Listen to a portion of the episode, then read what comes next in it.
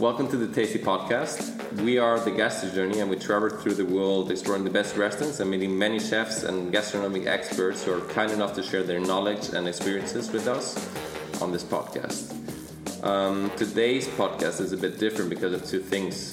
First, it's our first episode in English, and secondly, it's it's not with the chef, it's with a good friend of us who who owns pretty much the coolest natural wine bar in Mallorca, and we thought this is a great opportunity to learn a little bit about this fantastic juice.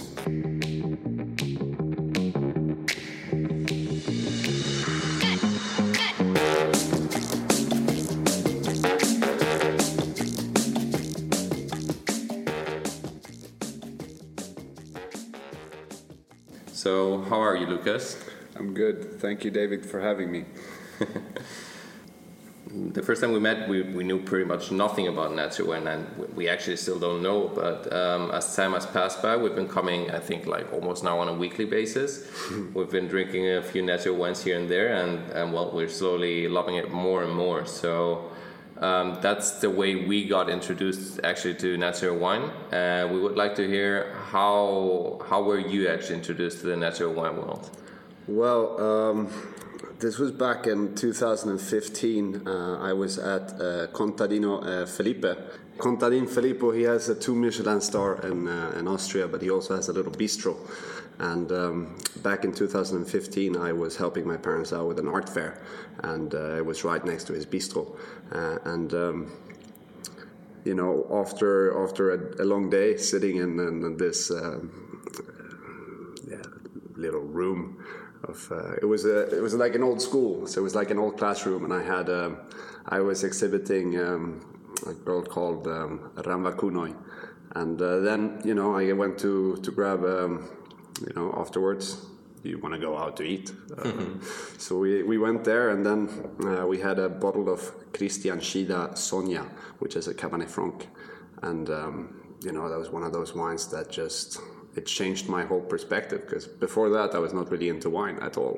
I obviously my parents had been collecting wine and following Parker Jones and uh, drinking wine with Eric Gabrielsson, who is a good friend of us and also now a winemaker in Languedoc-Roussillon. So um, wine was kind of always a part of uh, my home life. Mom and dad had a wine cellar, and my dad is a big fanatic of Rieslings.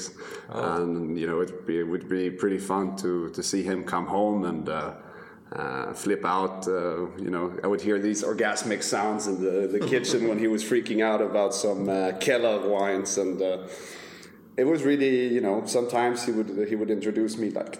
Grab a glass of this, like don't let mom see. But uh, so we would always like it was always around me. And when I got baptized, I got a box of twelve from Chateau Batailley, uh, uh, from '96. So, I mean, I think it was a little bit implemented from the start, and um, yeah, I think my mom also had like a, a, a bottle of of, uh, of Gravner when she was. Uh, um, uh, what do you say, breastfeeding me in Italy. I heard some stories about that. So I think wine has always been part of my life from the start. But uh, yeah, I think 2015 was the year when when it actually, um, you know, put me on the spot, or the wine bug came around. So um, when we were at this this this bistro in, in, in, in Vienna, um, I, I, I, obviously when you go into a restaurant, you kind of scour the environment of what's going on inside, and um,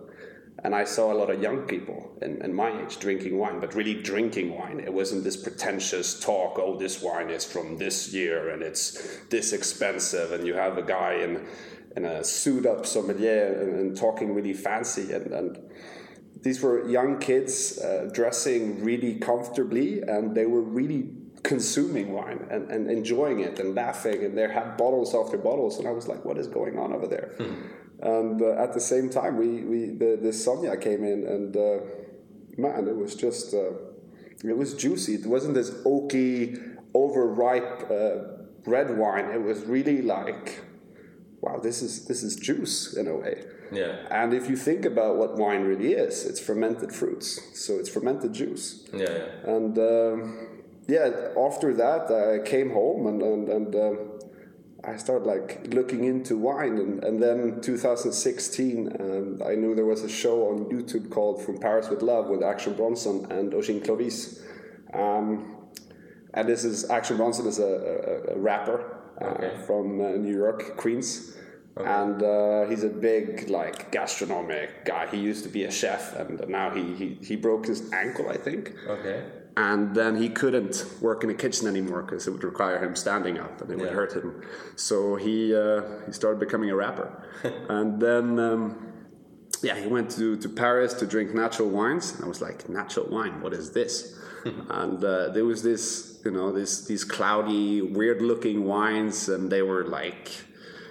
They had another energy about them, and it looked very intriguing. And it was like, I want to be a part of this. Yeah. So obviously, I, I, I had to to look it up, and, and, and I bought a case of twelve, and um, yeah, I know that from the moment they arrived, we had. Um, a bottle from uh, La Salada from Toni Carbó, okay. a winemaker from uh, Catalonia, Penedès, and uh, a wine called Roig Boig, which is uh, the Crazy Red. Okay. And it has 11 different varietals in it, red and whites. And it was the 2000 and, uh, yeah, I don't re- I don't really remember the vintage at this point, but it was just something else. Um, it was like, like we say, the scratch on the glass.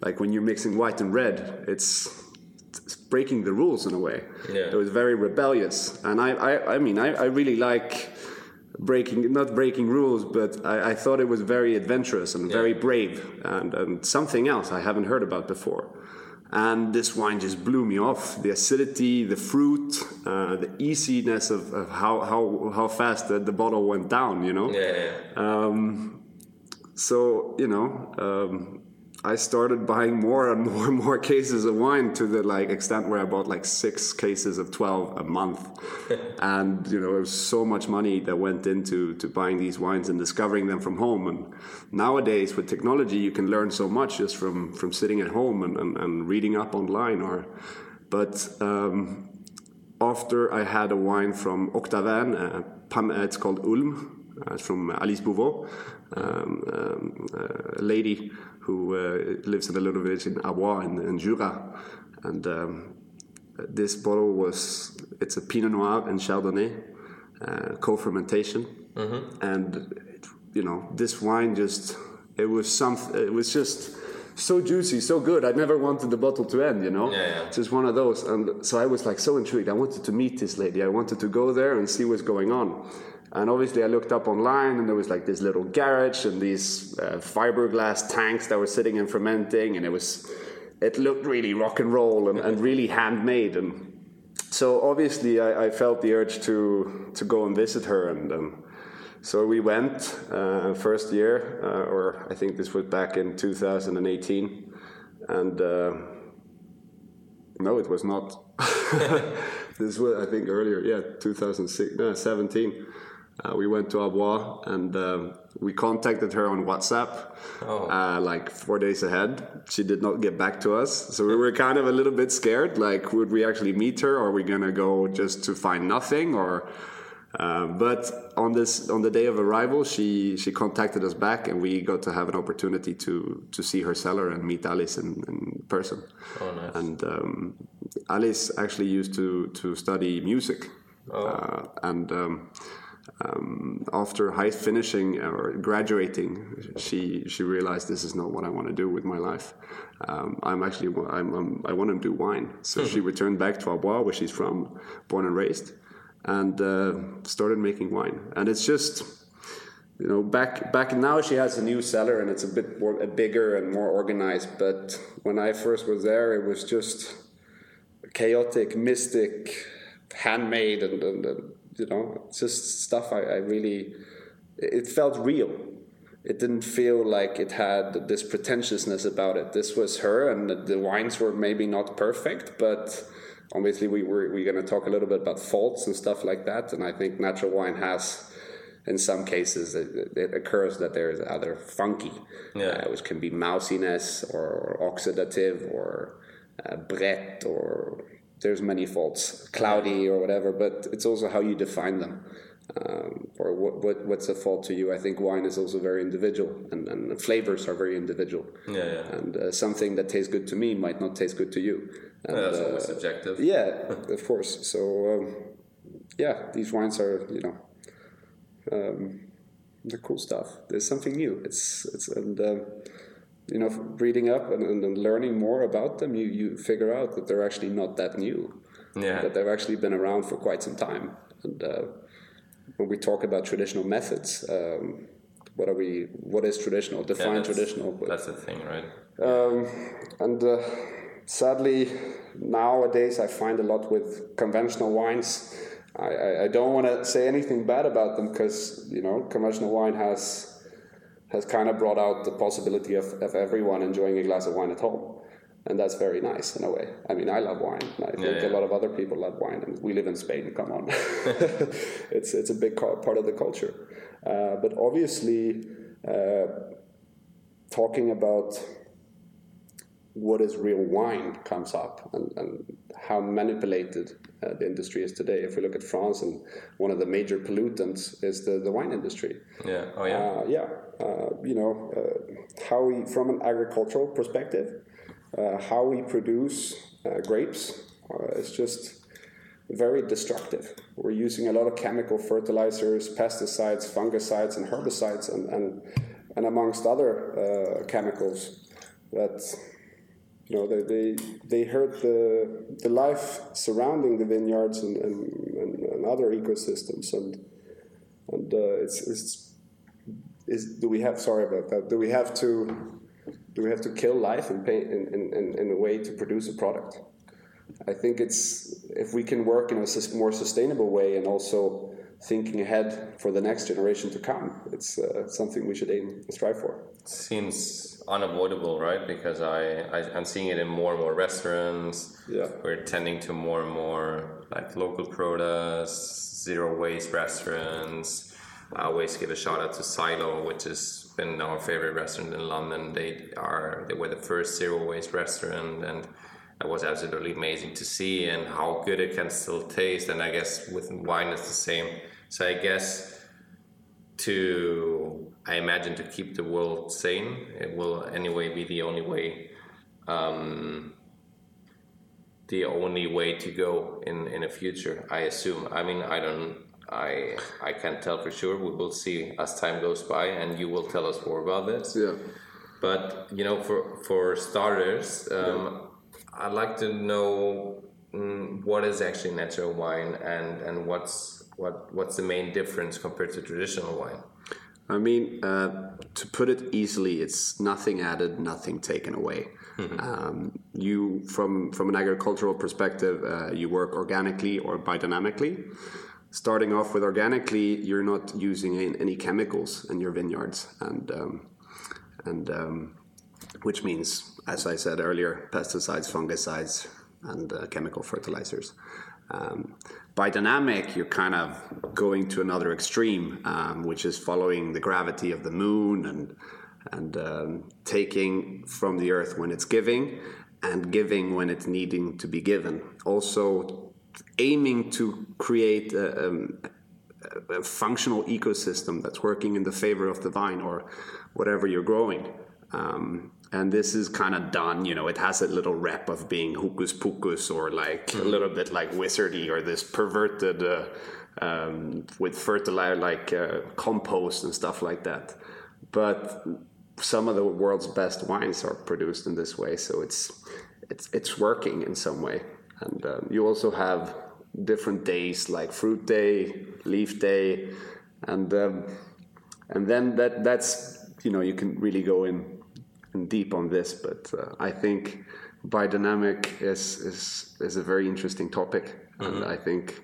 Um, there's a lot to learn about it. It's basically founded on um, on the principles of Rudolf Steiner, an old analog that um, around um, around 200 years ago started talking about these things burying cow horns filled with compost and dead animals and that would fertilize three hectares and and you know sometimes walking in the vineyard you're just fertilizing with the bodily uh, the body energy like your presence Okay. so i mean you can some things you can take um, take out of it and, I- and and like and and other things I think you can take with a pinch of salt. Yeah. Uh, but um, it's definitely something um, really interesting and, and, and intriguing, and um, I'm learning more about it myself. And uh, I'm actually uh, bought a book about it, so I'm gonna have a little read about it. Um, but um, then, obviously, these are way of farming. You can still produce.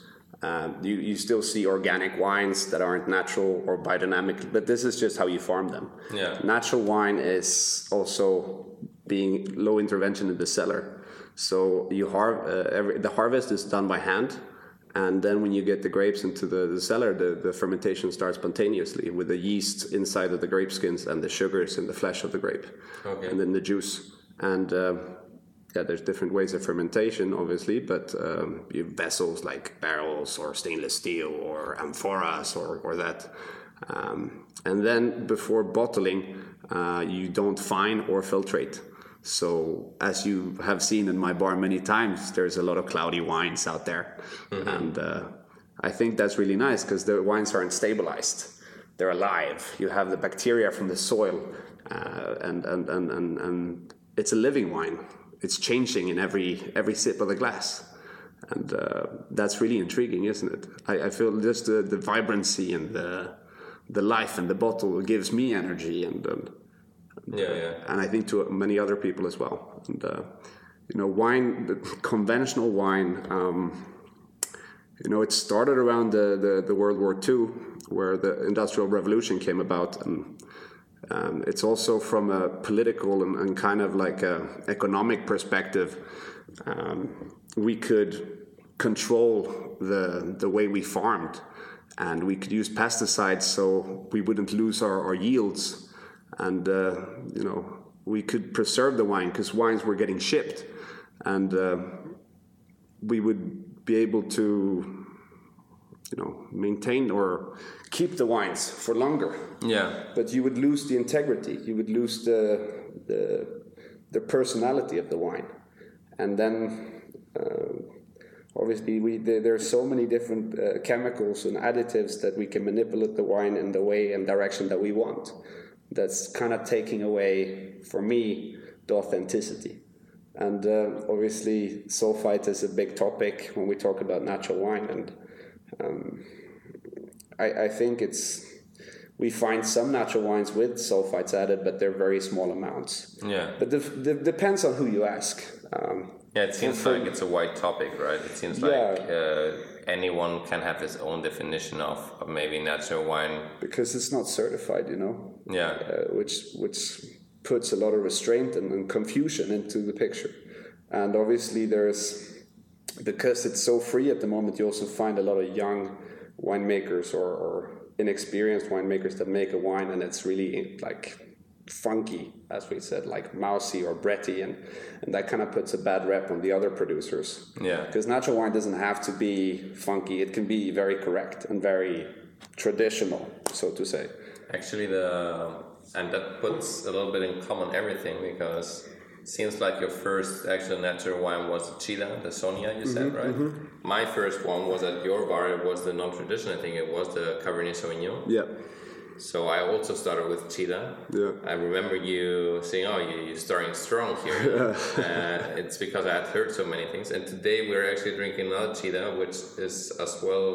I think you told me it's as well a Cabernet Franc, which was your first one as well, right? Yeah, I mean, um, I, I recently uh, saw an interview with Tschida where he was talking about um, um, his Cabernet Franc. He's obviously very, um, he loves uh, Cabernet Franc from Loire, I think. Yeah. There's a lot of people that love Cab from, from, from Loire. It's, it's just a, a little bit lighter, a little bit juicier, a little bit nicer, a little bit more elegant, so to say.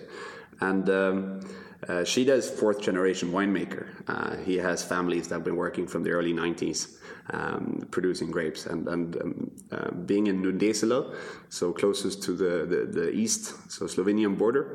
Um, uh, not closest, but pretty pretty close. Pretty close. um, um, he has a very interesting perspective on it, and he's working with Blaufränkisch and uh, Cabernet Franc was uh, actually from uh, from another winemaker. He um, had Merlot, he said, Yeah. but it actually was Cab. So Yeah, yeah. uh, it was um, Tschida took over the vineyard and uh, Um, for me, it's just a very, very beautiful Cabernet Franc. I'm normally not a big fan of, of Cabernet Franc. I, have had a lot of overripe, strong yeah, ones and super oaky, and you know they're they're a bit boring and dull in my opinion. But I mean, this one is just so juicy and, and, and light.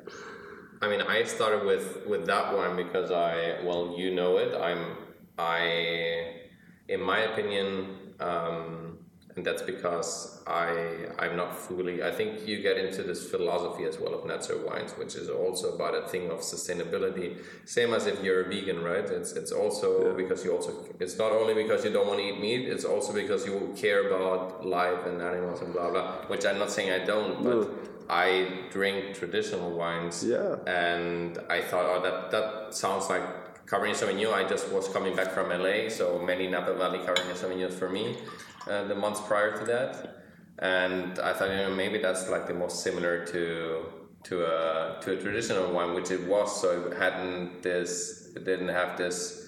Um, because I think I had one glass of some natural wine before, and it was like this faulty smell of almost like fart, you know. Yeah. And and so it, it showed me, um, now that I've been coming so often to your bar, there's all kinds of um, wines, which can be more uh, like elegant actually, and then there's most of them which are actually this yeah funky, really energetic wines, which I'm starting to like more and more as time goes by. Like this one you brought today, which is amazing. It's it's like pure fruit for me. It's like it's it's actually juice almost. Yeah. I love it. Um, yeah, I mean honestly, I I think it's it also widens your your range of of flavors if you don't want to limit yourself between traditional and of course and I, I, think what's really intriguing about these producers that are really pushing the limits and you're seeing that it looks very different and it doesn't taste anything like you would imagine a wine to taste like. But um, define like I think I think it just opens our mind to to what wine can be. Yeah. And I'm not taking anything away from from from big uh, or not, not, conventional wine at all. There there are a lot of good wineries out there that work very minimalistic. That's why we're friends. Yeah, and uh, you know. Um, I, I, still from from time to time get introduced to conventional wine. And i mean i come from drinking natural wine so i feel like i also i, I started breaking the rules but i have to learn about the classics to to better appreciate these wines myself. Yeah. And um, I really, I really don't have anything against well-made wine in general, conventional or natural wine. But what I do have a problem with is these heavily industrial wines uh, that are just really lying to the consumer. Um, I mean, what, what kind of happened in, in, the wine scene is this, you know, we, we started listening to a lot of critics. And these critics, their voices had a big, big impact on, on the market. And I mean, to name one, Robert Parker. Robert Parker is a wine critic and he has this point, you know, like different point system. So if he were to try a Rioja, I don't know which one he is rated high. I don't really follow. Uh, like Gran Reserva, yeah. he put it as a hundred point Parker. I think well, at least the best one as as well for Wine Decanter, which are the other guys, or Wine Spectator, maybe I think it was. Yeah. Probably, uh, don't have a clue. but um, what what happens is is then that like other producers in the area obviously want to create a wine that tastes similar or, or because they want the points because yeah, that will sell the wine like they want it they yeah. created like robert parker would want it probably yeah. right? So you're losing that integrity and, and, and the expression of terroir where they're from. Um, terroir is not just about the earth. Obviously it's a big part of it but it's also the the, the life surrounding the vineyard the the, the, the the weather, the, the, the climate, the, that is so individual and, and, and so important to make a wine with identity that's being true. And when you're starting to man- manipulate and, and adding stuff or like wood chips, uh, I, I, will show you a website where you can just find all these additives okay. put and manipulate the wine in the direction you want So oh, you have added yeast that, okay, I want a little bit more of a pineapple vibe going on. I, I want some bit more acidity. I want some bit more tannins. Well, I add wood chips. So it tastes like it's been in a barrel for a very, very long time. Um, and I mean, going back to what is wine? Wine is made from from fermented grape juice or fermented juice, Yeah. fruit. All of a sudden, it's not just fermented juice; it's something else. And and I have no problem with additives, but be honest about it. What you're putting in your wine, as a, from a consumer's perspective, you have no idea in most cases. You don't know what, yeah, you have, you don't know what you're putting in your body, and it's your body, it's your right to know what you're putting in because you're also paying for the product. Yeah. And, and, and in some cases, you know, they they say it's 100% Pinot Noir, for example, but they're only obligated to have 80% inside of it, depending country or, or, or, Yeah. or region. But I mean, that's very ugly in a way. Yeah. I think that's very dishonest. And what I really love and, and what I see the, the big appeal in natural wine is that they're naked, they're honest Yeah. and they're not lying and they're sometimes they're imperfect but that imperfection uh, just gives the wine more credibility and more beauty and, and it's like a personality almost and uh, It makes sense. It, it- To me, it, it feels like they. Actually, it seems like almost most wines try to copy other wines, which Yeah. limits so much maybe your. I mean, every wine, Yeah. wine tastes different in its own way. Yeah. But they are very close to each other. Meanwhile, in natural wine, it's actually true that. They They're all taste different. so completely different Yeah. depending on where you are. I brought you this Australian wine, which was something completely new for you. the pirate one Uh, the pirate blend from from Las Vino. yeah. Um, and and yeah, I mean, Isn't you see now with this podcast, I'm understanding Yeah. uh, already a lot more from what you're saying. And isn't that really cool? Like you have, instead of a, a big part of the market of wines tasting the same, isn't it fun to find some diversity from the same area and region? Yeah. And I mean, natural wine or yeah, real authentic wine. I don't really like this word natural wine because I think natural wine is actually real authentic wine. It's real wine, but. you think it should be wine, and the other one should be called sulfite wine or something. No, no, no, no, no, no, no. But I, I think we have to be more honest about uh, about what we're doing. But uh, I forgot what I was going to say now. But I think it's it's really interesting to find this diversity and, and, and individualism in, in, a, in a big sea of, of, of, of wine that tastes the same. And um, I mean, natural wine is just a little drop in a big ocean. Yeah, yeah. You know, it's uh, I, I don't know the exact percentage, but I think in, in, in, in France alone, it's around five percent of all the production in France is, is, is a natural, Oh no. doing working organically, biodynamically, and and, and doing natural wine. Because yeah, so What I heard from Robert Parker, by the way, Yeah. is I don't know. Maybe you can tell me more about that. Maybe it's just some stupid stuff I read on the internet. I don't know. But I, if you want to get more wine, you can. yeah, I, I, I was I was thinking. But from what I know, he, he either retired from scoring or he wasn't aware of retiring in scoring, and he wanted to focus a little bit more on, on actually on natural wine.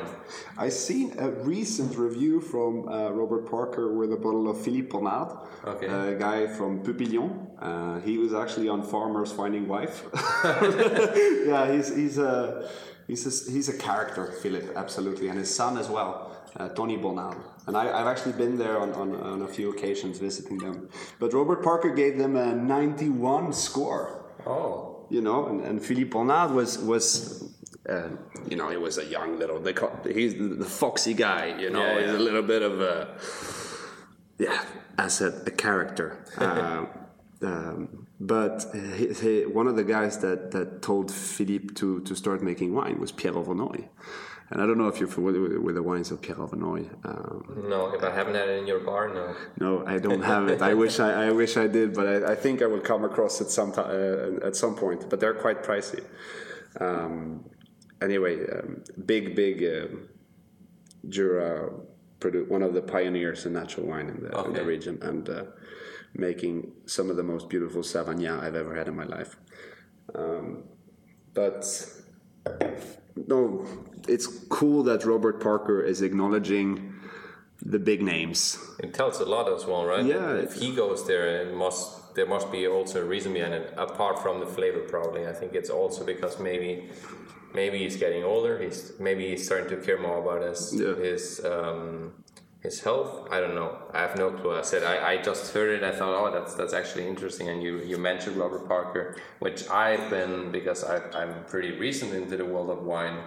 So for me, it's been extremely helpful to get his grades to to know what to pick because otherwise I just pick based on on the price. It would always be the same. Like, oh, I like this grape and this grape. Yeah. I go from mid tier to a price range to between mid and high. You know, like that kind of range. It's like a little bit better than half uh, than the mid range of prices. And I would always base it on that stupid argument when I had extremely good cheap wines and extremely well not extremely but pretty bad expensive wines. So Yeah. Robert was a huge help for me in in, in picking those wines in, in a restaurant and so on. But I- then yeah. I don't think Parker has done anything wrong. I mean, he has just rated wine based on his opinion, and uh, as you say, he's helped a lot of people, including yourself. But sometimes I think we have too much faith in what other people drink and what they like to what their what their flavors or what their palate like.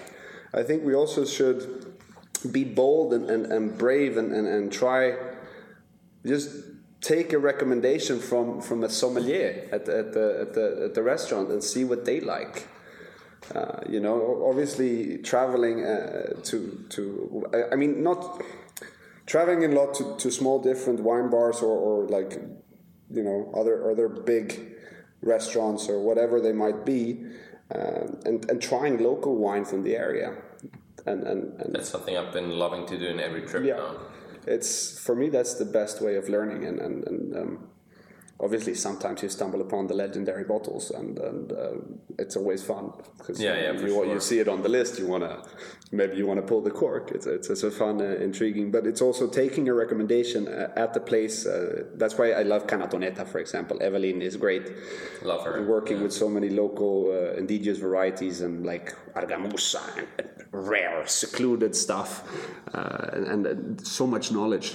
Uh, and, and She knows so much. She Yeah. even tells you how how to better store the wine. She said, "Don't put it like uh, horizontal like that, like you would usually in. No, no, keep it." She explains. It's for me. It was amazing, and and the the last meal we had. Well, not the last one, which was Saketa Saketaneta with with Pablo Lamar, the sake guy, which we will talk about later. I wish I was there.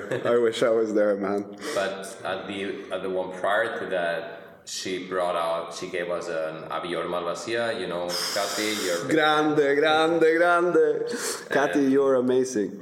we loved that wine so much. I and then we had the um, the Chateau Paquita Yeah. from Eloy, and then she well then she brought out a, a Catalan wine which um, which was very good as well. Uh, well, actually, I loved it. I bought all three of those bottles because Evelyn she knows so much, and it was then off. And then that was also when I realized Mallorca is, is on a really good path in this in this in this world right now. It's, it's amazing, and I have not had the opportunity of try the Escursac, for example, from from Avior, which was almost um, a lost variety of grapes, right? And you told me also it's amazing. Um, but yeah, I mean it's it's when I went to your place, also I thought, oh yeah, so Mallorca wine, but then this happened. I saw Tschida, and like I heard so many good things about Tschida, and I remember you even were surprised that I had no clue about natural wine, but then I told you about Gut Oggau, and then you were, oh, how do you know those guys? You know, Yeah. and um, I mean, this means they are creating a name for themselves, even in the world of people who, at that point at least, were not into that world. You know, I think, I think natural wine is here to stay. I think we we've made a, we made a mark, um, and, and and it's really cool to to see that that it's being appreciated, and now also to you know when I started with with the importing wines here, um, it was really um, you know I faced a lot of of criticism and a lot of people that didn't understand what I was doing and like what the fuck this this young kid is coming with this cloudy bottle of wine like this doesn't taste like anything I've had before. And, and I, frankly they didn't understand it. And and and now two years later like it's not that far down the road yeah. to see that that so many people are open open to try and and, and to to to um, to experience wine is, is, is amazing and, and, and, be you know take a recommendation and and put that. I see a lot of people coming to my bar and putting a lot of faith in, in my recommendations. And Yeah. uh, what I think is really important about going back to like yes, I'm, I, we we stock a lot of wines from outside of, of Spain and, and, and Mallorca. Is also we want to show off the movement that it's you know it's things happening in the world. There's these cool producers you, you need to try to, Yeah, to yeah. better understand uh, why we love these wines and. Um, yeah, Tschida is a great example of that. For, but uh, and, and Gut Oggau as well. Um, um, talking about that actually Yeah. were talking about wait, because one of the first times um, well, I was just telling you before starting the podcast. Yeah. For me, some of the best wines, I'm not talking about natural wines, some of the best wines I've had, and I think are one of the most undervalued wines, are Mexican wines. I remember telling you about, uh, well, you knew actually, uh, obviously, about some natural Mexican wines, and you said you would love to bring them, but because of a sustainability reason, they travel so such long distances. It leaves a large CO two footprint, and and that's just not. Uh, that doesn't go with your phil- philosophy, which is super sad because you know I'm I'm so lucky that I'm well and, uh, until COVID nineteen hit us. Yeah. I was so lucky to be able to travel so much, uh, so I could still try those. But it's it's sad um, in a way, but completely understandable. And I think uh, I think it's a really good decision by people like you that you don't import wines because it's it's creates so much pollution if you bring it from far away. But do you think there there will be some way around this? Do you think there?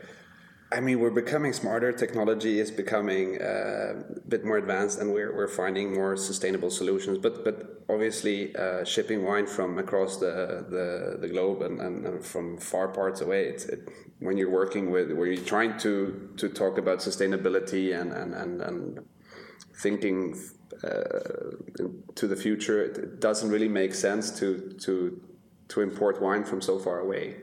Um, even though I love it, I told you I, I love Australian wine. I love New Zealand wine. I do love some of the the U.S. wines, um, but That's why I knew I Yeah. would enjoy the pirate blend from yeah, Australia. yeah, yeah, yeah. But you know, I, it just doesn't feel feel right. It doesn't sit well in the gut. Uh, Yeah. Because you know it has to go far, uh, and obviously it's a big risk because these as they don't have a, a lot of added sulfites or some don't have any. Obviously, sulfites uh, are occurring during fermentation, uh, even in natural wines. So all wines contain sulfites. Yeah. Uh, obviously in smaller uh, Amounts. yeah. Um, so shipping wine from across the globe um, is obviously a very risky thing, and you don't want to damage the wines because. For me, if I want to, if I want to buy wine from far away, I have to motivate the the, the delivery, so to speak, Yeah. or the, the, the shipment. So you have to buy bigger quantities, and obviously that's that's expensive, and Yeah. and, and and shipping them, you never know. I've, I've come across so many times where I get wines that come in warm cars, and you know the bottles, the the, the corks have flown up, you know. happened to me yesterday. I got I bought a pack of three. I told you about three, Yeah. three, three Italian wines. Yeah, They were. I mean, I've I've drinking. I've had like colder soups than that. you know. Yeah. I was, I was so pissed because that that already can destroy the whole wine in, Yeah. in, in a day or two, and that's actually why they don't ship. I asked. the shop I showed you before, which is one of my favorite shops on earth, Sake Central. Yeah. They are based in Hong Kong. They said they could ship me Yeah. sake, but not Nama, which is unpasteurized, which is Yeah. like the the natural wine of sakes, we could say so, because it, they know it will get destroyed if Yeah. it's not refrigerated well. It's it's and I guess same must be happening to such a thing as sure. natural wines, which I guess non-natural are more safe in that sense because probably the sulfites act like as conservantes and stuff. I, I, I mean they, they they help out. I mean Yeah. they're, they're great if you want to ship wine because it stabilizes the wine. It will keep. Yeah, You but it shows you it's it's it's not. It's a little bit of like uh, you're killing- chemicals, right? No, you, you, yeah, Well, obviously, but you're you're you're you're, you're stabilizing the wine. Yeah. You're you're you're whipping it to shape, so to say. Like uh, it's it's well behaving. What I love about some of these wines that that they're very misbehaved sometimes, and I mean. Yes, I sometimes I, I, I said earlier that I, I don't like when wine is too faulty. Like there is there is different degrees in hell, so to say. like you, um, um, you you shouldn't tolerate all the funk. There's a limit to the funk. Yeah. Um, but no, definitely. Um, For me, it's so different. So that's, for example, in this sense, I think it's so opposite to sake. What I usually smell in sake, I taste in sake. oh, we haven't tried your sake yet. That you you Yeah, brought. yeah. I'll, I'll have, I put it in the fridge and we'll have later a little bit more. But uh, with wine, what happens with natural wine? What happens? What I smell, almost always, what I taste is so much better than what I smell. So I smell, I get a little hint. Sometimes it's a little faulty, maybe, but still.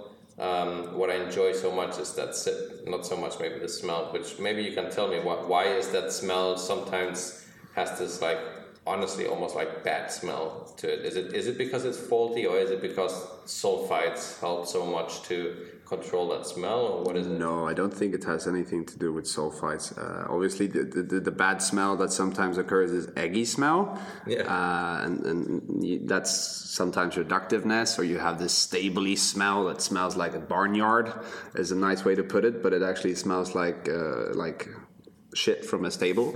um, Fart. yeah, fart. Uh, or you have this mousiness, we call it, this uh, nuttiness that comes from wine that has been done in an environment where it hasn't been very clean. So it uh, it feels like something had died inside the bottle. um, and then you have volatility, which is like when the wine goes into vinegar but I see some some winemakers are actually successfully integrating that volatility to a functional acidity, which carries the wine in the direction it needs. And then Brett is obviously uh, one. It's this metallic uh, vibe uh, or vibe. Um, is this met- meta- almost bloody irony flavor Oh, yeah, that, I that, know you know. you mean. I haven't had that. You know? No. Uh, oh, I, I've, I- I lucky there or what? no, yeah, yeah, I bet, I bet, yeah. Um, no, I, I talk a lot with it about with Eloy. He was actually because I uh, from from I didn't I learned about it uh, for a few like a, a year ago. We started talking about Brett, and um, I was like, okay, this is like I've had metallic wines before, but I can't. I like I could take it. It wouldn't really destroy the wine for me in any way. But then you know as previous, there's different degrees in hell that sometimes it's just too metallic and it ruins the wine. It spoils the wine, and um, yeah, you obviously have cork as well. Once they tell you about something, you you start feeling it more, I guess, right? So it kind of messes it. But sometimes you wish they he, maybe he wouldn't have told you about this this metallic flavor because now you focus more on it. Of course, Same uh, with this fucking virus for me. Since I heard of it, I've been focusing more on, on that shit and it created anxiety on me.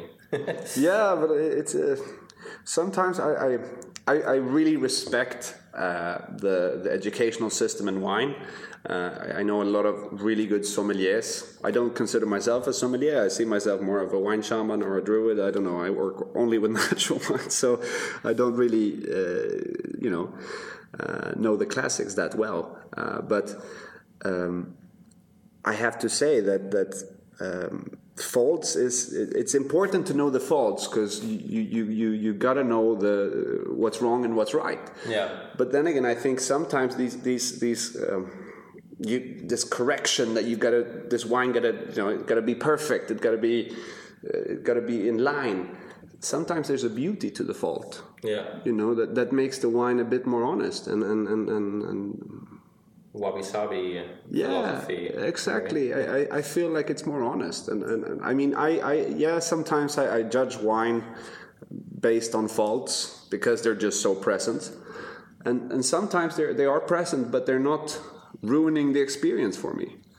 But as an as an importer i also think it, it's it's it's very important to to be aware of faults because you can actually do more damage uh, than you can do good.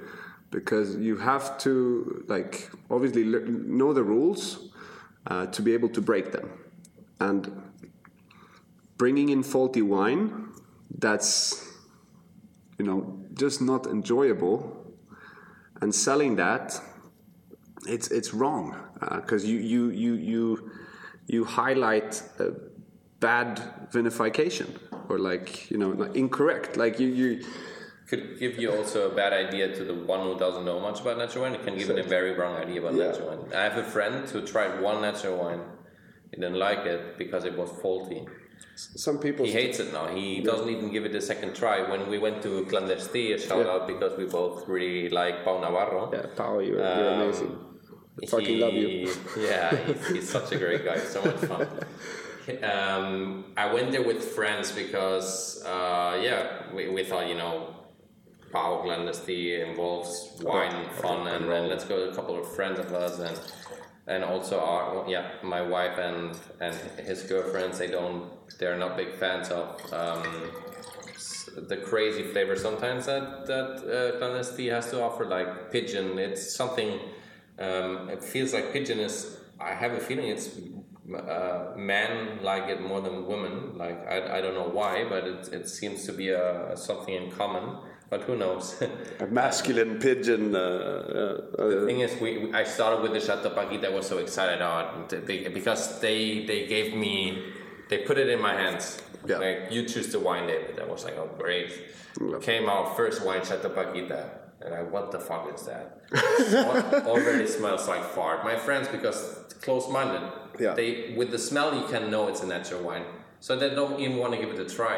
I think that's very sad. That's very sad, but that's why I I'm actually glad I started with the Chilean tradition because it it it was closer to in flavor to a uh, to a traditional wine. So I mean uh, it was a good- Loire cab you know? Was a, a good transition, at least in my opinion, to to to start with it, and also I'm more open minded with everything what's gastronomy. That's why I have this food blog as well because I love trying from everywhere and everything. yeah But yeah, it's sad because I I think that's why what you said with with the faulty knowing what the faults are and what maybe to avoid and so on. I think it's ignorance. You know, it's it, it, they come from both sides. Uh, you find a lot of natural wine people that work in the, in the industry that, from from the natural scene, and they're like, "Oh, I hate industrial wine. I don't like the conventional wines. They're they're not like they're just you know chemical based and." You're losing the point because I, I there, there's many very well produced conventional wines. I mean, Romanée-Conti, for example, they just happen Oh, to work biodynamically, uh, and they're one of the best, considered one of the best wines in the world. Uh, Chateau Musar is Chateau Musar, yes. considered. Yeah, I, yeah, I know you said it's for me it's not exactly natural, Libanais. but It's going in direction. Yeah. Uh, but I think that you have to. I drink conventional wines sometimes. I, like uh, you have to. Like you have to learn about the classics. also You have, to compare still. yeah, of course. And I think like what I find a lot with with what I found when I start now, not so much anymore, which is fantastic. But it always got into this almost like uh, very unpleasant, uh, dis, like disagreeing, like back and forth, shouting at each other. And I think natural wine we're, we're, we're very low intervention. We don't do much. We kind of let the wine we, we kind of step aside and let the wine do its thing. Yeah. and i see that occurring with very good producers as well. Uh, you know miguel gelabert for example gran tio from here you know his chardonnay you know It's amazing. yeah it's beautiful. I didn't know it placed like Yeah. in the 50 best in Spain or something. yeah, like, do you, you still find Miguel Gelabert in other places than Mallorca? It's the Oh, same yeah, way, yeah, sure. I mean, I you, you know, I, that's funny as well. You know, um, there's a Cabernet Sauvignon from from Mallorca. It's called Bodegas Castell del Sud. Yeah. Um, I found it in LA, and like out of all places, America, which uh, like uh, especially like California, which has some of the best Cabernet Sauvignons in the world, and the import run from Mallorca.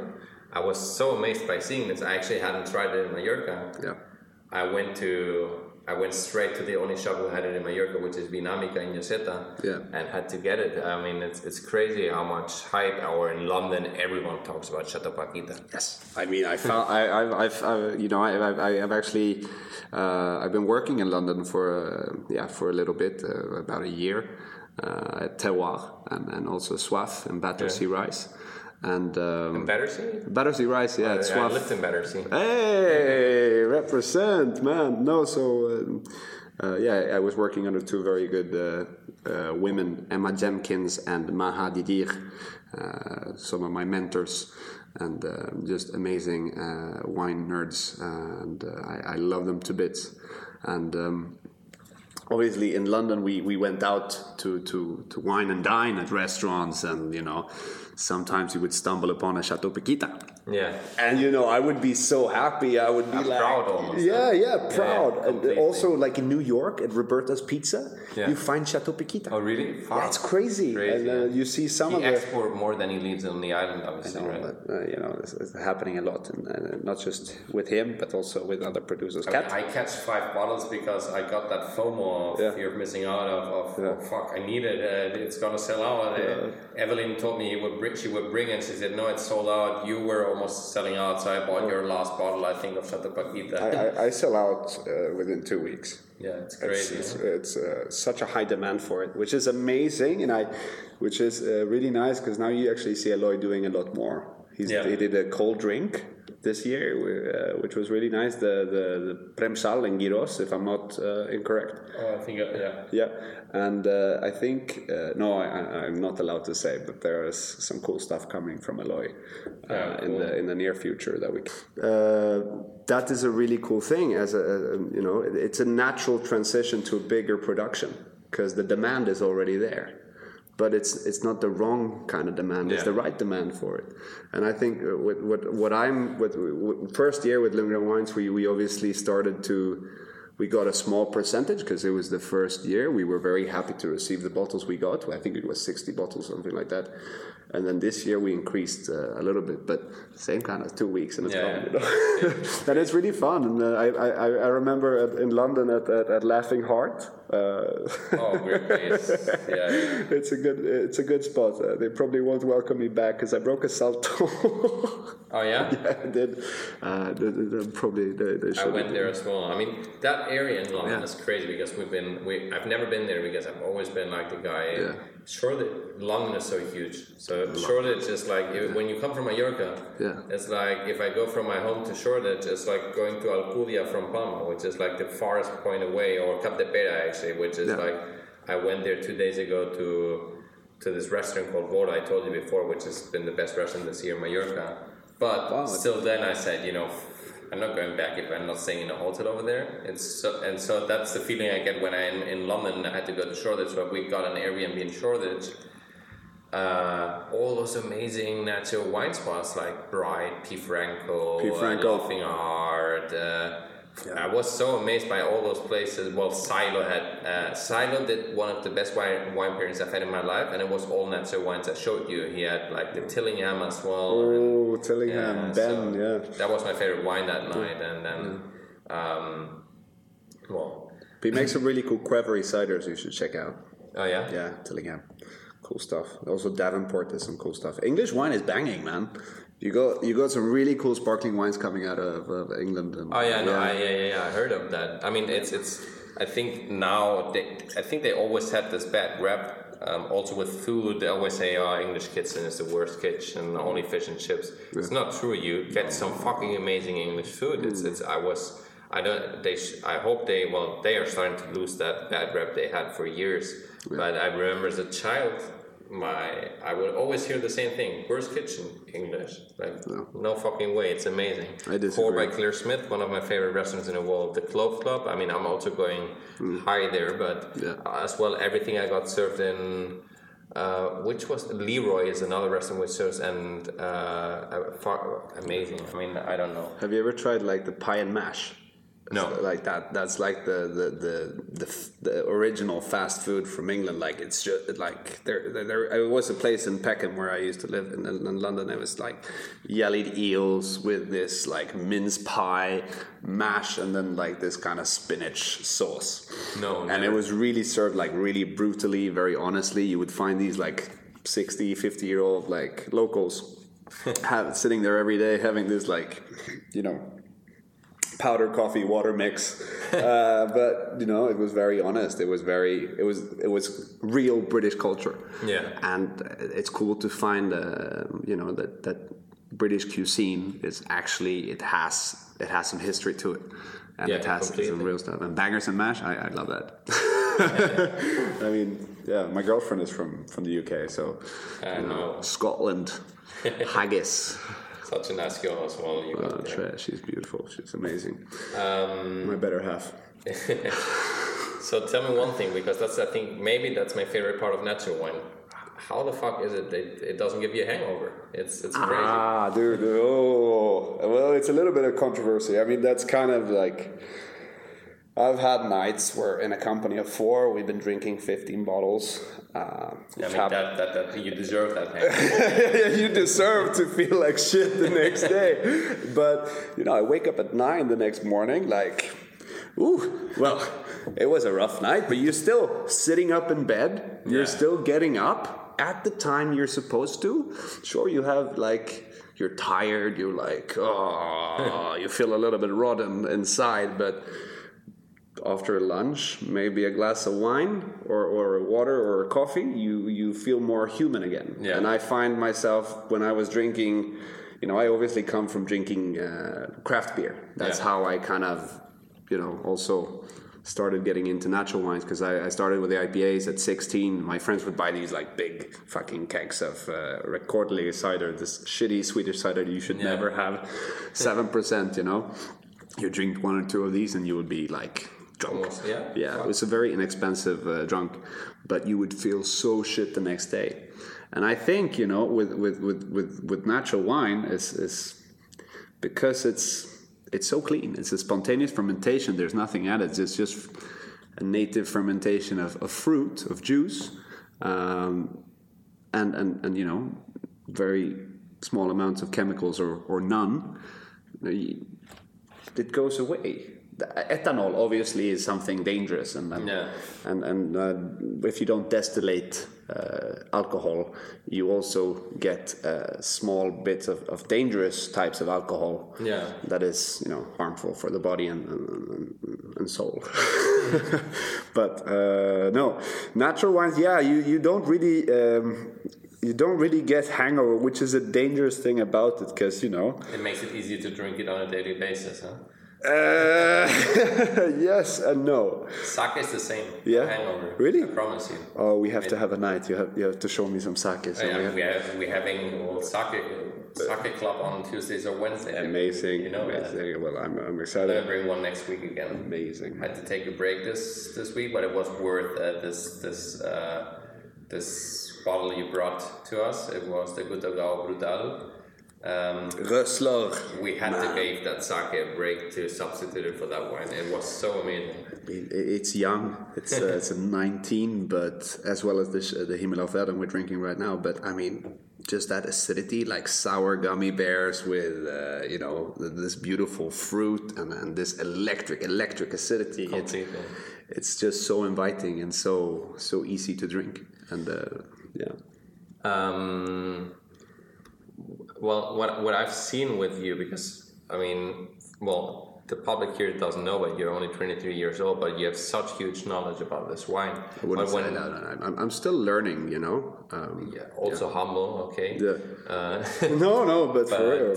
but, but you no no but what I mean especially when when I ask you about a wine you don't only go about the wine itself you start telling me and that family is great and and uh, I had this story and that story it seems like in this natural wine world everyone knows everyone and if you want to get a wine you get to meet them in person um, it, it, it feels like a like a really like a community um, It's a beautiful. uh, yeah. is it how, how is that? Is that like is this like most of the wines you get you first get to the winery or, or how is it that you know so much about each of those wines and who does it and blah blah? I mean, most of the producers, you know, I, I we work with, I've met in person, and and and uh, obviously you meet at at wine fairs, which is like the mecca. Sadly, now with COVID, they're not really Yeah. happening anymore. But it's a very loving and and uh, it's a small. It started as a small community, but now we're growing, and it, it's you know, it's a it's a small world still, and and these producers, you have to understand that they have chosen a way of life and have chosen a way of, of producing wine, which is uh, in, in, reality quite risky. Yeah.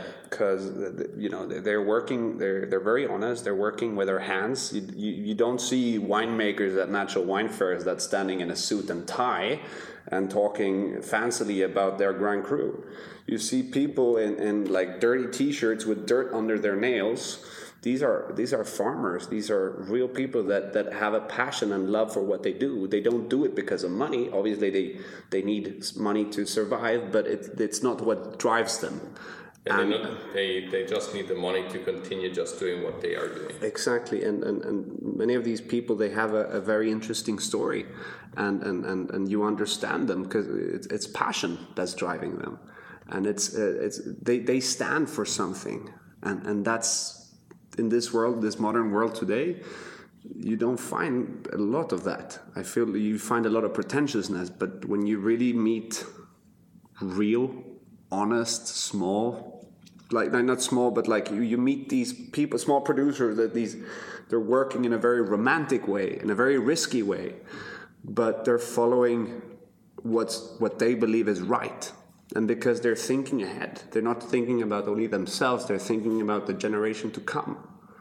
Giving the, the, the, the young guys an opportunity to also viniculture and produce their own wine and express themselves via in a bottle. Yeah. message in a bottle. I mean i think that's a beautiful uh, way. And, and i mean that's a celebration as well, as well of life. And uh, sure you can call it purist or you but but I don't know. It's it's it's very respectful, and, and, and obviously when when you have people that are all these people that have these same like mentality and, and, and think alike, there's a lot of love and, and, and, and involved in that, and there's a lot you know. At these fairs, they're, they're quite rebellious. You know, they're, they're, there's not your average wine tasting. Sometimes you find yourself in a little garage in the middle of nowhere and they're smoking weed inside and you, you have to like take the glass to, on the table and then you have to go outside so you can actually smell the wine Yeah, yeah. and i mean yes for, for for many i think many soms that are hearing this will think this is very unserious but That's it. But that's for me. That's the beauty of this because also even even the um, I mean, they can be the stiff etiquettes of the like the yeah. um, it already, already transmits you more fun. My feeling from what you've told me, because now we've had many conversations about this stuff, is that you um, it, it seems like a more relaxed and a way more fun environment than compared to traditional wine. They still put This- a put- lot of passion and effort into making that great, perfect wine, but in a more relaxed way. And in, and and I think um, at the end, uh, when you drink a wine, it's it's about having fun and enjoying. It's not about it hasn't it.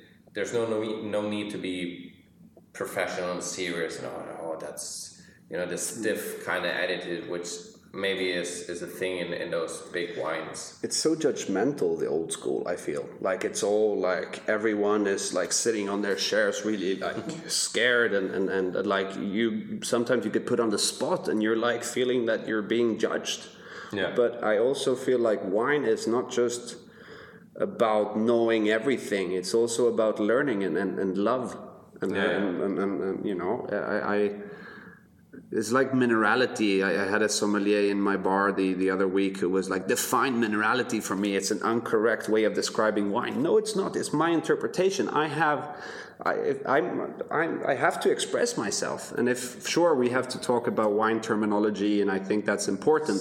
So good, man. Yeah, it's I opened up. you. The wine it has opened It's, for- it's, berries. It's everything. I love it. yeah, it's, it's uh, Sorry. No, no, no, no. I, I, I, I've actually, I've been, I've been sitting here, uh, uh, like being polite, not, not drinking. But I'm, I'm, I'm really enjoying this as well. Uh, no, I think, I think we're being too stiff. We have to express ourselves, and we have to, um, you know, I- as well. We, we, we also we shouldn't be. I, I, I get coming from the classical side, and I understand. I have a lot of respect for, for people that has uh, undergone these harsh uh, educational systems. I mean, for a sommelier, it's not easy. You have to blind taste stuff sometimes, Yeah. and it, I mean, a master sommelier or a it's the master hardest wine- exam on earth. It's pretty much master sommelier. yes. I mean, I know I have seen this, Yeah. this videos on YouTube because you know I'm an ignorant, but I like to explore yeah, stuff, yeah. and I've seen it like Yeah. this uh, fuck through the smell and taste they know the fucking vintage. It's, It's- absolutely insane. Like oh, this is Australia, but it's not Barossa Valley. It's Margarita Valley or whatever. It's like what the fuck? How do you know that through the? Dude, um, I've but at the same time, I guess because it takes in such hard work, it makes them a little like yeah. Like I think it's I don't like that someone tells you you cannot describe the wine like I can describe it however the fuck I want. Yeah. Like if I feel minerality, I feel it. You know, the the guy the next the other day, uh, Rodrigo from Chapo, part Yeah. of the sake club already. Um, he was telling you it, it, it, it tastes to me like gorgonzola. You just tell them, so interesting. Where did you get that smell from? I don't get it. I want to Yeah. get it. You know, instead of saying no, no, that's not cheese. That's what maybe some would say. That's not gorgonzola. Where the fuck will you say it? Yeah. And unfortunately, I mean, there are so many great sommeliers. We met the guy. Um, I think he's Ruben, sommelier from the Frutara, Mallorquin guy, a uh, genius. Uh, so many great guys, but uh, I've, I have friends who own restaurants. They have uh, tables of sommeliers who come together, bring their own wine, and they say they are sometimes unsufferable, you know, because they are just too pretentious with all this stuff. yeah, I, I, I, what I also really don't like about the conventional scene, uh, I, I mean, I, I have, as I said, I have a huge respect for these people because they really put their soul and, and that, like they put so much time and energy into what they do. And you have to give them the respect they deserve. Because I haven't done it. Yeah. You know, I, I've taken a little bit more of a laid back approach, if you may say that. But but like, I've been, I haven't really relied on books. I'm gonna do the WSET, I promise. but but I I've Don't been, do the one because you don't need it. no, but, uh, but I, I, one, wa- it's too I, yeah, but I want to learn about the classics. I want to respect them, and I want to, uh, you know, uh, obviously being. Sometimes I feel like I'm, I'm too young and I'm too uh, unexperienced. But uh, when I meet young, these people, uh, maybe not too young, but very young for running a bar. Unexperienced, there's no way you're unexperienced. No, but it's, it's, it's for me. This is such an emotional thing. Like I really, these wines and these producers, I have so much respect and love for them, and I, I just want to give them the best representation possible. And, and sometimes you're afraid to ask the producers about like certain things, so you have to read up online and stuff like that. Yeah, you feel a lot of respect, huh? Yeah, Like dude, when- dude. who was it? Tschida, who invited you to Noma for his birthday? Or Not not Noma. We, we actually got invited to Tschida's birthday party, uh, which was first year. I, the, the, the whole thing was really crazy. I mean, I, I called him up on, on his mobile phone, and and I was like, "Hey, I I have this wine uh, in, uh, import in Mallorca. I'm I've had your your your wines and the Red Sonia and and at um, at this Michelin star restaurant. yeah, no, the, the, the bistro, yeah, the uh, Konstantin Filippou uh, and his bistro, and he's a cra- you should see his show on Munchies. He's like throwing glasses all the time. a crazy dude. And I actually got to meet them at Tschida's party. I got a picture here. I want to show you. Um, which was really cool. Um, but yeah, so Tschida invited us for his birthday party uh, the same year after you know working working together for a very short duration of time, and that that was surreal. I imagine. You know, that's the guy over here We're standing with the Sonia in the hand. You know, But you see such a so it looks so much more relaxed and fun. yeah, it was like we were 50 people. We drank 288 bottles of wine. Yeah, you see. Yeah. that's what something I wanted to ask you about. Yeah. Um, tell me, you need to tell me some of the fun stories because I remember you told me one about the Gut Oggau tasting ending somewhere else. Tell me something about that because I think people here need to hear some of those how those wine tastings go away, how you end up uh, in a barrel of wine, drunken. Uh, obviously, well, these trip involve a lot of drinking of wine. And what accompanies that is obviously intoxication. Yeah. Uh, no one will judge you today. no, no, no, no. I, I bet, but I mean, yeah. For example, that that night, what I can tell you about the the Tschida party, well, uh, uh, yeah, it was fun. We had live music. You know, we had some some Russian. Uh, like Kalin, Ka- Kalin, Ka- Kalin, Ka- Ka- Ka- it was amazing. Christian's family was there, his mother and uh, uh, his father, and we had all this. We had this big ice bucket in the middle, and Tschida had his personal cav bringing out, and, and, and, and everyone got to try. And we had the guys from Noma there, and uh, and they we do one of the the wines that I one of my favorite wines from Tschida, or one of the most like it's it's a Hokus Pokus. Uh, I believe it's a it's a Riesling of some sort. Um, uh, I can't think of it right now. Uh, but anyway, remember you told me your mom loves it as well, right? We all love it. We all, I had it in, in uh, first time I had it in Naughty Piglet in London. Uh, from uh, it's a girl a girl called Margot, uh, a young girl who owns two restaurants. Did they still do it or not? I think so. I think so. I'm not sure. Um, Why is it not in Malasa? Huh? Hocus pocus. Yeah, no, I want it. Oh, we, we will see. I don't know. We see. uh, we will let uh, we will let time decide that. Anyway, so you know, it's uh, ice bucket. Hocus pocus is putting on. Everyone is just flipping out. We have the cider producers, uh, Carl and Mikael from Fruktstereo are there, banging out ciders, uh, ancestral ciders, and uh, you know, it's it's we're, we're having a good time, and and and we're drinking a lot of cool, amazing wines. Like Sancerre from Sébastien Riffault from 2009, uh, Fragile or 100% Illegal from uh, Ismael Gozalo Microbio in, in Segovia, uh, which is like, I think it's the qvevri one or like, it's some crazy stuff. And, and sake as well, actually. Oh yeah. Yeah, Oh, that, that's fuck. Can I come with you one day? Yeah, Tell them I'm. Uh, you should definitely come to one of the wine fairs when they're on. The wine fairs are super fun. you have to let me know. I really want to join of those.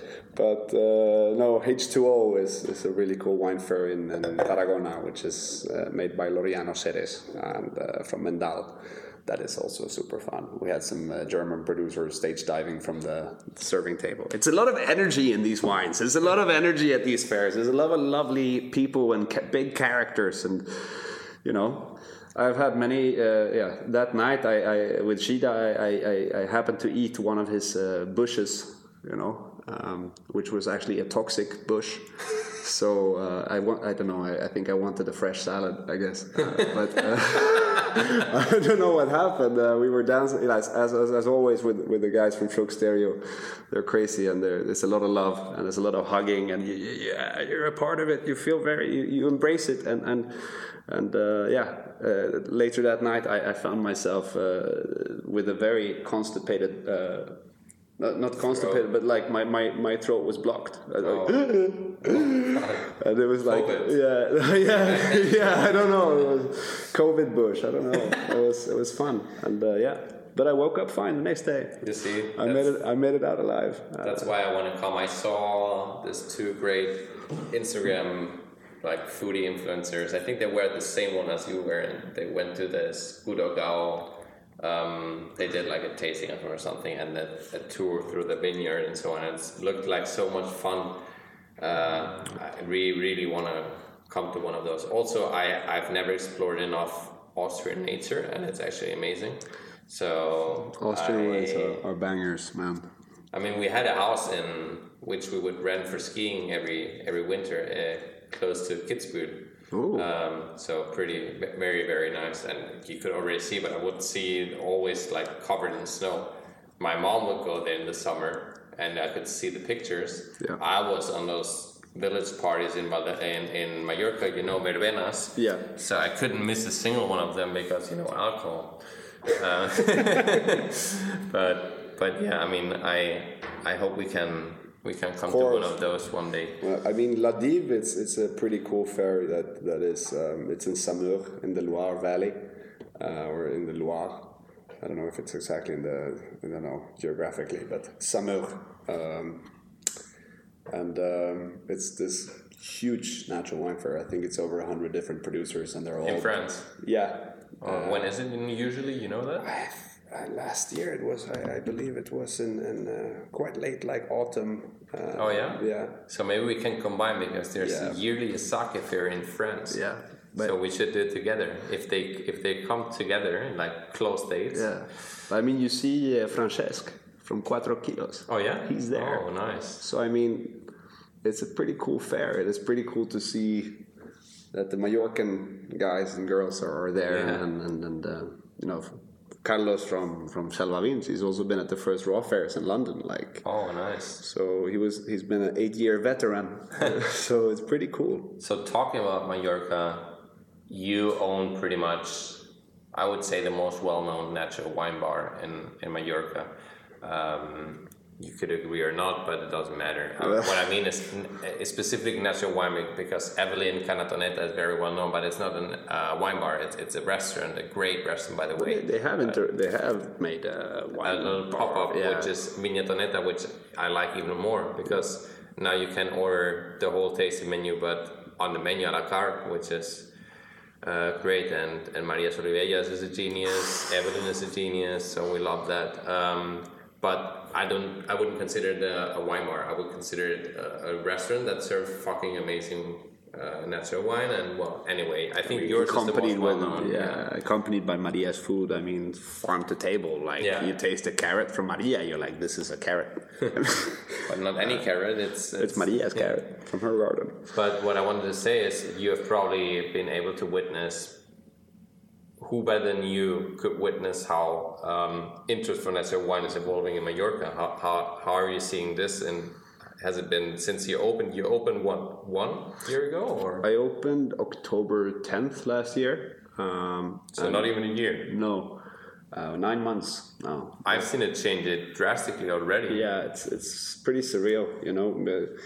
Um, I you know uh, I didn't really plan for this. You know, I, I normally plan ahead, but uh, opening this bar was something I felt that was needed because there there wasn't really happening anything in on the island, and I felt like well, it's the scene is so established in Barcelona, it's so established in France, and it's so established everywhere else in the world, and, and in Spain, and, and Ibiza even has some importers and stuff like that. Why aren't Mallorca doing anything about this? And I mean, from from a consumer's perspective, I went out in Palma Yeah. before, and I was looking for these kind of bars, and I was looking for, and uh, you know, I find some like I found the one in Man- Manacor, the the Sestreng, or what was it? I don't know. I'm super bad at names, by the way, so you have to forgive me. Uh, but Meke was also one that was, you know, Serving one, one of the yeah, one of the early birds, and and um, I've seen one in Alaro actually. I've had never seen before. It's like a little garage. Yeah. Have you heard of that one? I'm gonna show you. I don't know the name because I found it just yesterday. probably not. But I was surprised when I when I was looking. Well, I, I have it on see. flight mode the phone, but I will show you. Uh, but no, so I mean, when we opened, it was more of like, let's let's show that it's possible to to have a bar with only natural wines. I think Bar La Sang is is the the f- first fully blooded uh, natural wine bar. We don't serve anything else than natural wines. We're fully uh, fully uh, uh, what do you say like satisfied with Yeah. what, what wines we have and we don't feel like if you don't like what we serve like i'm terribly sorry but there is a, a great place if you like Bordeaux style. There's there's good stuff if you like Classic Rioja. It's like it's probably not my bar. Exactly. Uh, they come to your place, I mean, you know what what's gonna what you're gonna find in your place. yeah, but you know, for, for me, you know, I started in October. It was a great opening party. Uh, a lot of people came. We had four winemakers. Eric Gabrielson, a good friend of ours, uh, ours, and he came from France. He was actually the first client or the first guy in the bar that asked for a bottle of wine. I remember I had, uh, you know, same day, six o'clock in the morning, I was still putting on the shelves. I was making, I, I made the wine cellar. Like I was digging down, and I was like, I, I- you know, and I, I don't come from a lot of experience. Obviously, I've been working hospitality since I was 14. Uh, Yeah. Like I had my first job in, here in a hotel, and I was washing sandals, and then I. I worked at Portixol uh, as, a, as a as a barman or a bar, you know, bar back, and then Where? sta- in Portixol Hotel. In the hotel. Yeah, and then I, you know, They got a nice wine selection. They do, they do. They, they serve Coravin. I was so surprised. I went the other day Yeah. for coffee and I ended up drinking a, a Chablis. They have some Czech wines from Nestarec, which is really cool. A Chardonnay, which was. Uh, Oh, cool.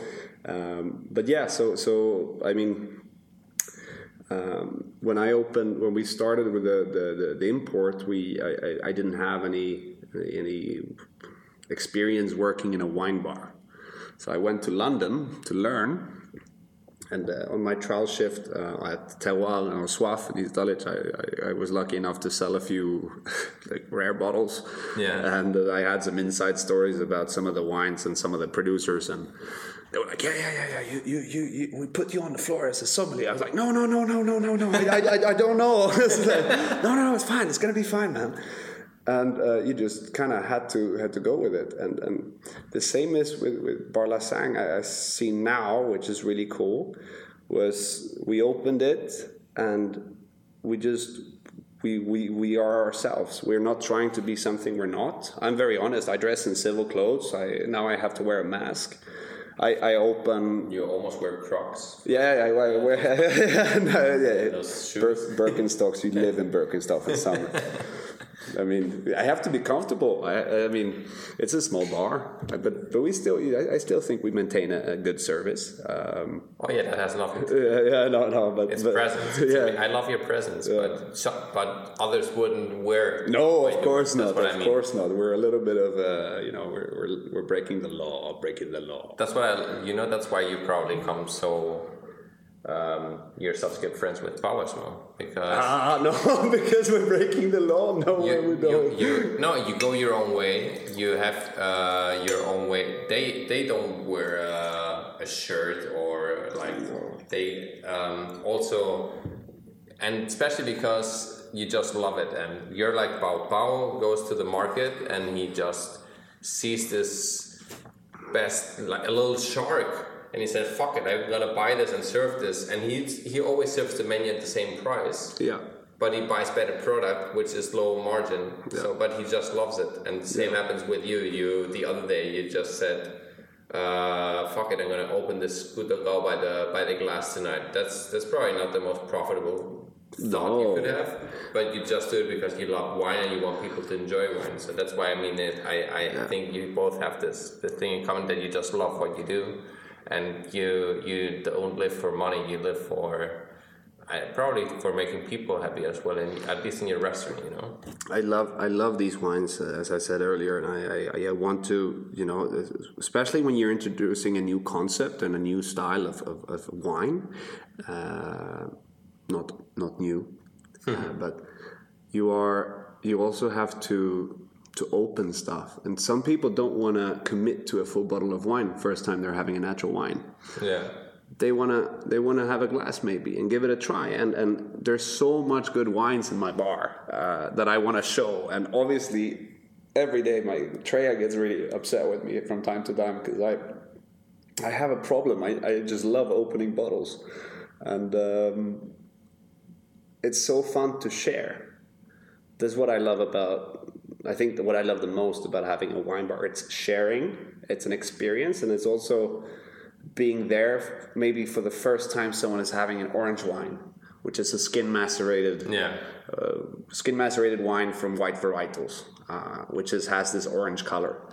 And, and, and it's actually coming from Georgia, and, and you know there's some old old uh, like pictures or like what do you say paintings, drawings mm-hmm. of, of wine and and glasses, and it's actually a color of an uh, orange color. And it's so cool to be there because I remember my first that time I had an orange wine. I was I was off the table. I was wow, what is this? This is crazy. I've never had anything like this.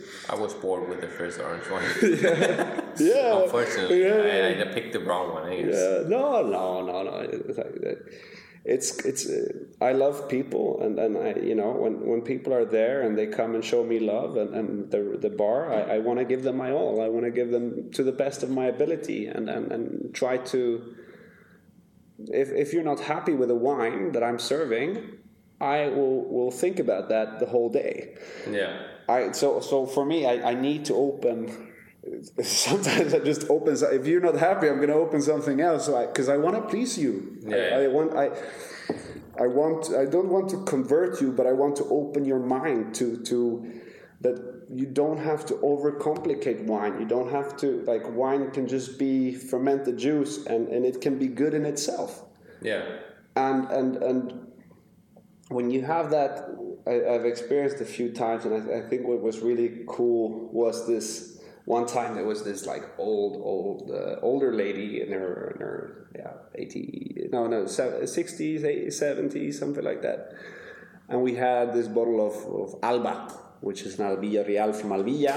It's a three week maceration in amphora from fabio bartolomei uh, which is this crazy half scottish half spanish uh, winemaker uh, using low interventions and no technology involved. And Alba is one of those wines that look really cloudy and, and weird, and it's you know, I, I came up to, to I, I, I, I came up to the table with a bottle and I could see her already as I come with this bottle of wine. She's already denying it. She's already like, no, I don't want to try this. What are you what are you putting in front of me? This is this is this doesn't look right. This is not what I'm used to, and you know? And I'm just like, ma'am, please just just try it. Just, just like, don't worry. I, I'm not gonna charge you for anything, but just, just try it. See, see what you, you, you think.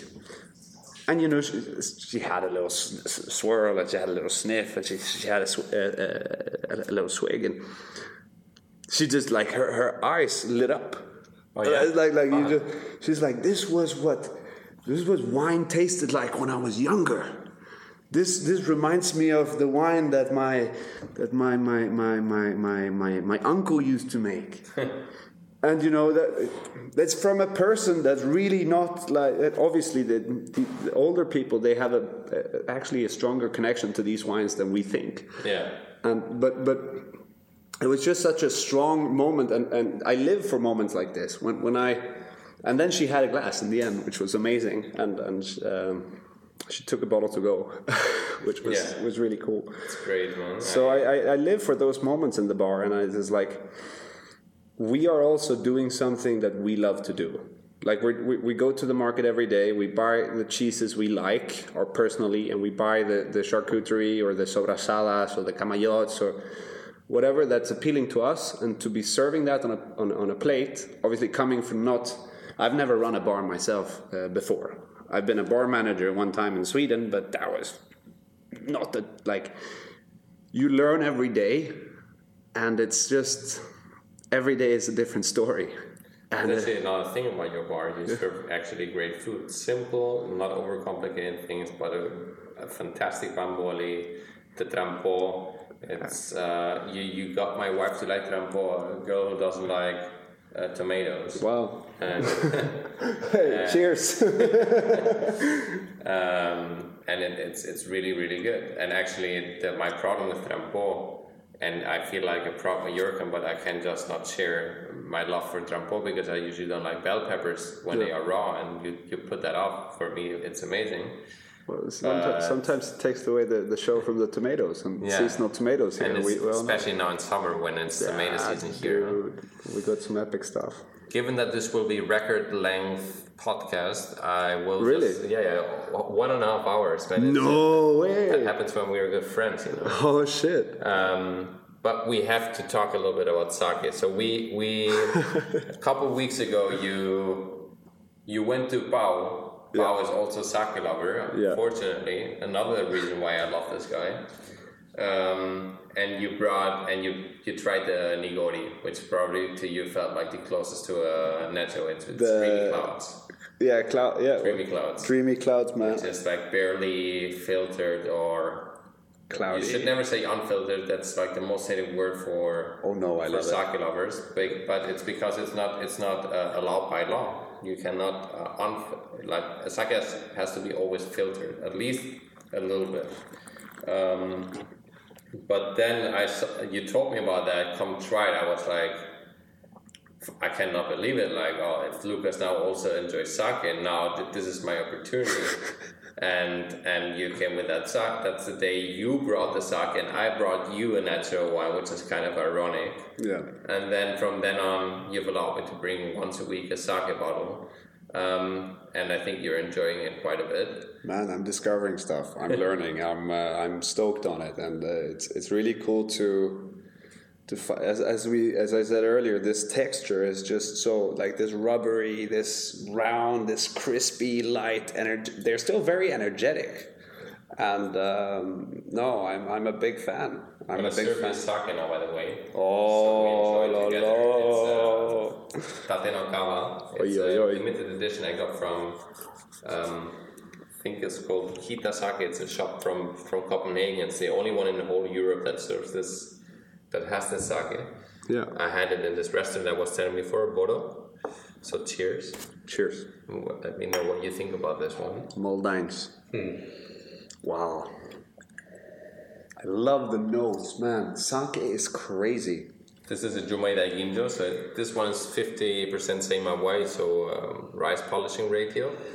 Um, it's, yeah, it's great. It's, Love I these glasses, it's, It's Yamada Nishiki rice. Um, well, I can't tell you much because I'm not an expert. I'm just I'm the same as you. I'm learning by tasting many, but this has been one of the best sakes I've had.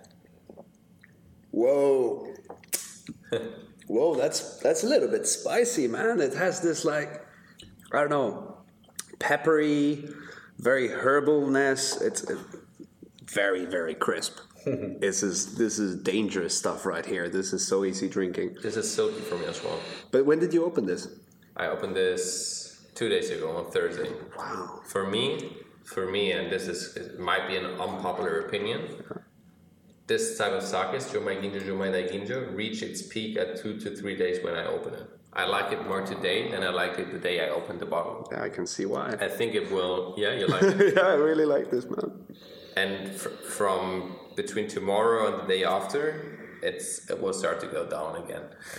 But how, how does sake oxidize? Like, what, what, what happens with it? Does it turn sour or does it turn really like this oxidative style that happens in wine? You know, sometimes it's just like, you It's- know, it's, it's like an yeah. oloroso or something, but like to the to the brim of not being. Uh, Every sake is, is I felt is different. I've shown you my fridge. I have many open bottles. Yeah. And Pablo told me, don't follow the rules they tell you of consuming it maximum in three weeks. I've been I've been playing a little bit around. I've had I, I'm gonna say for example I've um, from Pau. Pau gave me a great bottle from Seda Liquida. It's a sake from here. Uh, they do it at Delta del Ebro, and this is the first year they cultivate their own rice. They usually would import it. I tried it yesterday after about three, four weeks. Honestly, after three, four weeks, it tasted like shit. We thought it was like it. It's gone bad, you know. Uh, my wife tried it with me. I said, "Try this. Is it me or is it just pure shit?" It was pure shit. But other sakes, which I tried and they are in there because I didn't want to throw it away, but at the same time I just didn't enjoy it. Yeah. I opened it after two months because I bought it just on lockdown. Yeah. I like it more than before wow. it got like this more like yeah way more creamy kind of going like into it got a little more amber it got into this more like um, A little bit more like character, into this koshu style like aged sake it's not aged because it's uh, we're talking about fucking two months it doesn't matter for aging but it goes into that style of sake and I say I'm thinking oh that's that's really good. That's also so fun for me because for me it's still exploring and I think it's such a recent world that even the same sake guys, you know, I told you about this, but sake, for example, until a couple, maybe one, two years ago, I think, doing like a, a coupage, that was not a thing. It's like, that was like a no no for them. But now, um, some of these guys are starting to, some of European guys who used to be sommeliers are transitioning to 100% only sake now and uh, they are playing around with this kind of stuff. So I know this guy. I think I, I wish I remember the name. I think it was François Chartier or something like that. I will find out. Pablo Salgoni, we talked about this as well. Yeah. He went into the sake brewery and he said, "Just leave it to me," and mixed. And the sake, uh, the, the owner of that sake brewery said, "That's exactly the sake I've been looking for ten years." So that means you know there's so much room to play around now. And you brought me a sparkling sake. Like, yeah, yeah. Alpha. I mean, dude, uh, that blew my mind. I was like, wow. Uh, We've been through. This is the first. Like uh, people usually start with this Jumai da Ginja, Junmai Ginjo, which is this like high quality fruity sakes. Well, um, when they want to get introduced and like a sake, that's usually the first type. But as you are this this crazy guy. We started with Nigori, with sparkling sake, with Nama sake, which is on pasteurized. Everything but this. This is the first time I bring you this.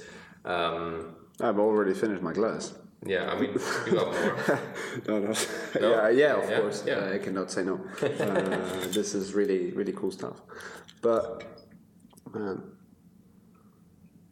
man, I want to. Who is this guy you, you said that that that uh, who was the sake importer here? Pablo Alamar. I'm Dude. gonna put you in contact with this guy because he Dude, I to want come- to meet you.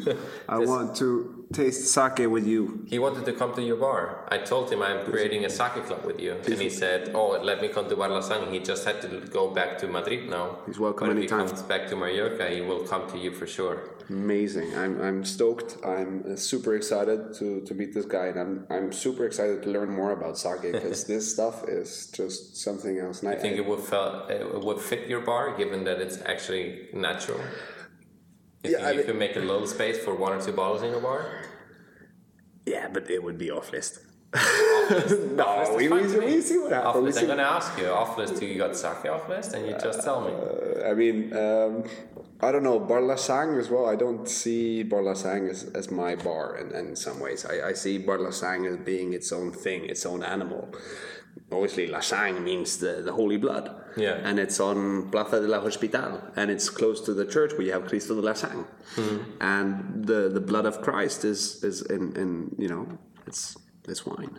Actually, what's what's the sign on your in your bar? Yeah, we have a neon saying Jesus was a winemaker. Exactly. I mean, this is just paying homage to the square, and, and, and I mean, I could I could open a bar named uh, Bar Brutal or something. I'm not Bar Brutal in Barcelona. Shout out, you guys are amazing. Uh, it is like a fucking bible when you go Yeah, in yeah. there. Like the wine list is just crazy, absurd. I've been picking wines. I've been picking grapes with them uh, in in Arbois with Alice Bouvot actually. Great team, uh, huge interest. Uh, just purely love and passion driven restaurant. But who says Jesus is not a sake maker? Ah, he might be. He might very well be, but I, um You might have to put. I might, you know, I don't know. It, it, this this whole thing started in London. Like, uh, it's actually, uh, you know, it- me and a colleague we had a conversation about like why does wine have such a strong religious or just like Christian connection? Yeah. Like you see, like we sometimes you go to church on a Sunday service, you drink a little bit of port and have a cookie or a cracker, and um, it's just really cool how how Jesus turned water into wine. Um, For this, we might need my wife. She's a big expert on on religion. you might have to come in here and, and, and help out with. Did he turn water into wine? He did. he did. Yeah, it's, he did a miracle. Yeah. You see, what a what a nice miracle, huh? Man, I, that, that's a super, that's a superpower I would love to. but absolutely no. Um, so yeah, I, I Jesus was a winemaker, paying homage to the square, everything, and then I don't know. I Barlasang for me is so my vision and my dream for it in the long run is also, you know, uh, I want the, the place to to be there. It's for me. I don't see it as, as I said, I don't see it as my bar. I see it as the natural wine bar for the people of Mallorca that, that love these wines and are dedicated about this. And also, when, I'll smuggle a sake into there. yeah, of course, you are very welcome I'll to. You're it, very put welcome it to. there, I'll leave it there to put it by the glass. Dude. So I can come without having to carry the bottle on me every time. I will have a look into it, and then next next week I will I will find a sake that uh, that will probably be to your taste. But you're you're a hard guy to please, so we will. Uh, You well- please me every time. Yeah, yeah, yeah. Fuck you say. I'm really every time. but when it comes to sake, I, I- don't I don't really know much. I'm I'm, I'm still. I, I uh, can help you. I would love to help you you with dude, the sake dude, selection. dude, you already are. Look at what you're doing right now. I'm on my second glass of sake in the span of I don't know ten minutes. Yeah, I know. It's, it's, it's not even four, and, and we almost we drank a bottle. It's actually Saturday, so it's fine. It's fine. What time is it now? It's uh, yeah. Soon it's time to open the bar. the only thing I know, we can keep drinking now, but it's time to finish this podcast because it's been the longest ever. I can listen for podcasts for three, four hours, but most people get maybe uh, will think this is too long already. So I gotta thank you so so much for this podcast we had today. Um, Likewise, likewise. Thank you for having me, and, and I, I feel very humbled and and and and, uh, yeah, blessed to be here. Um, I've, I've I've actually been, uh, you know, I, it's not something I, I don't really like to do these public shows. I, oh, I don't. I, I, I, But I think you felt comfortable today. You were nervous before I coming mean, the. Tschida helped out a lot. no, no, but uh, it's um, it's tricky. I, I, as you say, I, I, I'm, I'm young, and I, I sometimes I don't feel like I have. A, I, I'm, I'm, I'm, I'm there to have a voice just yet, and. Um, I think you got it, and you did a great job today.